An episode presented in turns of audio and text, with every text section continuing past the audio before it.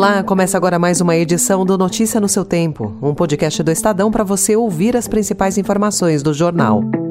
Esses são os destaques do dia.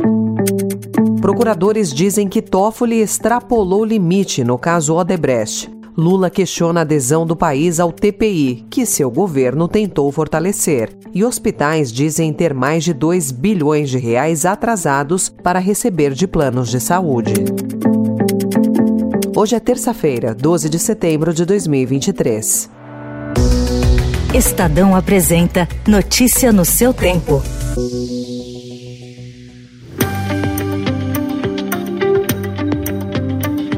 A decisão do ministro do STF, Dias Toffoli, de anular todas as provas do acordo de leniência da Odebrecht extrapolou os limites legais, na visão da Associação Nacional de Procuradores da República. Na semana passada, em despacho com críticas à atuação de procuradores e da vara da Justiça Federal, comandada pelo então juiz Sérgio Moro, Toffoli anulou as principais provas sobre pagamentos de propina pela Odebrecht para políticos e ainda pediu que fossem instaurados processos contra os investigadores da Lava Jato. Ontem, a Associação Nacional de Procuradores da República preparava um recurso ao STF em que ataca aspectos técnicos da decisão por temer que outros processos sejam afetados pelo despacho de Toffoli. Para a entidade, o processo julgado de maneira isolada não poderia avançar em questões disciplinares.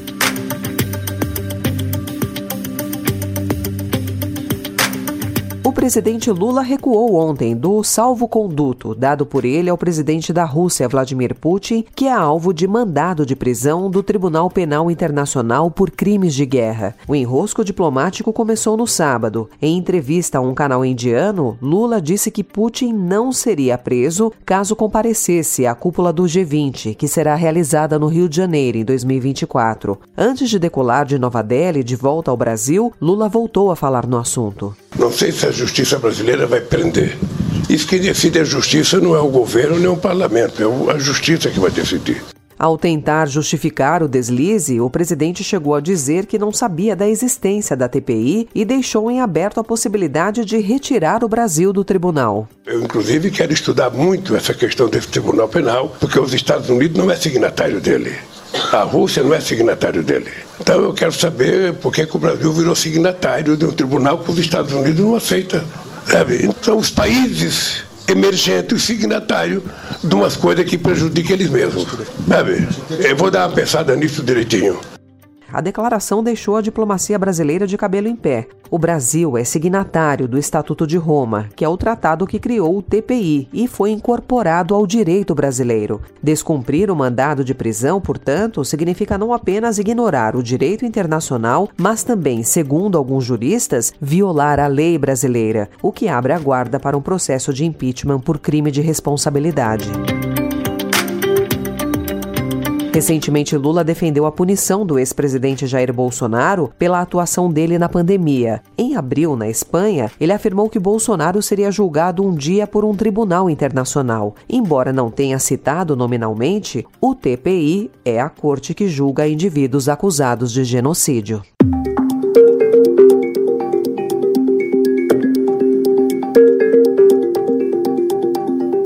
Em Economia a entrevista com o secretário de Fazenda e Planejamento de São Paulo. Samuel Kinoshita disse ao Estadão que considera excessivo o prazo de transição estabelecido para a reforma tributária aprovada na Câmara e agora em tramitação no Senado e defende que ele caia de 50 para 10 anos. Kinoshita afirma que São Paulo já discute essa redução com estados mais interessados, como os do Nordeste e o Rio de Janeiro. O prazo da transição é o tempo que vai levar para a cobrança do imposto passar da origem, onde os bens são produzidos, para o destino, onde são consumidos.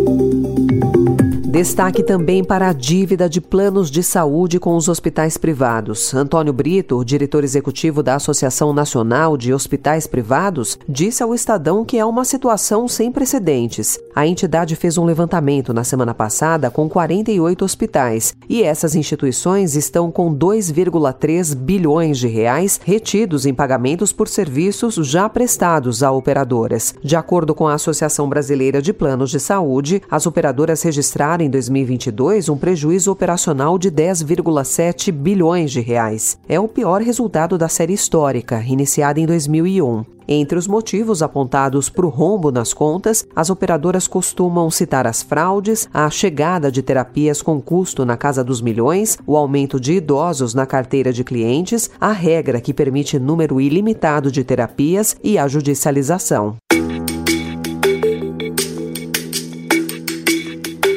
E hoje começa a batalha entre o Google e o Departamento de Justiça dos Estados Unidos. Foram três anos construindo o caso de que a companhia abusou ilegalmente de seu poder sobre a pesquisa online para eliminar a concorrência. Hoje, um juiz começa a ouvir os argumentos do Google em um julgamento que vai ao cerne de uma questão que há muito tempo vem sendo discutida. As gigantes da tecnologia se tornaram dominantes, infringindo a lei? O caso é o primeiro julgamento de monopólio do governo federal da era moderna da internet, depois que uma geração de empresas de tecnologia passou a exercer influência sobre comércio, informação, discurso público, entretenimento e trabalho. Notícia no seu tempo.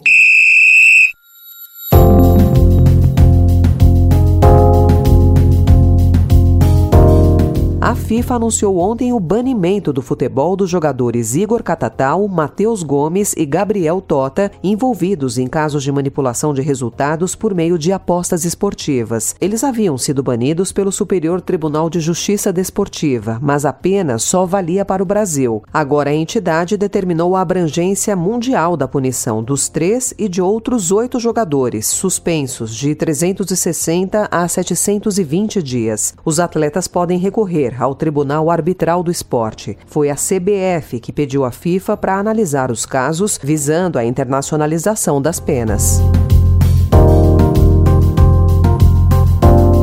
E depois da vitória por 5 a 1 diante da Bolívia, o Brasil do técnico Fernando Diniz encara o seu primeiro desafio fora de casa, o duelo com o Peru, em Lima, hoje, às 11 horas da noite. O jogo terá transmissão da Globo e Sport TV.